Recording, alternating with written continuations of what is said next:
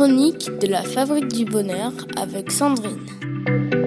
Bonjour à tous, nous poursuivons notre série dédiée à nos émotions de parents. Suite à notre chronique d'hier sur les moyens de trouver un équilibre et de réaliser notre vision de vie idéale, aujourd'hui je vous propose d'explorer trois outils pratiques pour continuer ce travail sur soi. Pour entamer tout travail sur soi, il est crucial de se reconnecter à nos émotions, nos sentiments et aux différentes sensations de notre corps.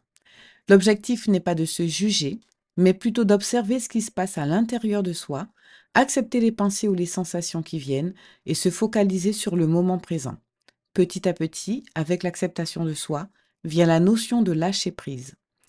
Ensuite, il convient de cultiver des pensées positives. Nos pensées construisent notre réalité.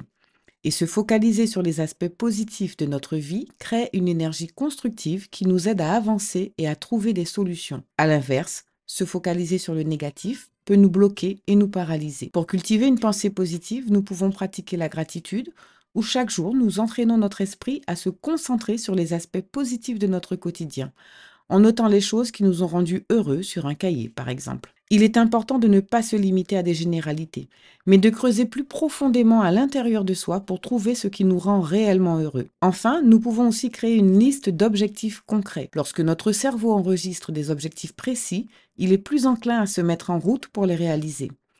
Plutôt que des aspirations vagues comme être heureux ou avoir un meilleur boulot, il est plus efficace de dresser une liste d'objectifs concrets et mesurables.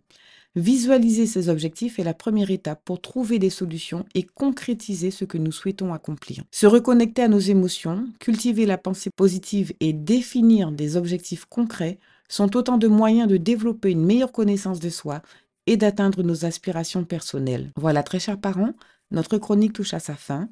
Je vous retrouve demain matin pour la suite de notre série.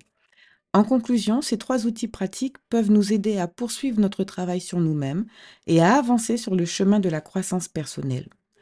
Pour les parents cherchant un accompagnement, planifiez votre rendez-vous directement sur le site www.fabriquedb.com.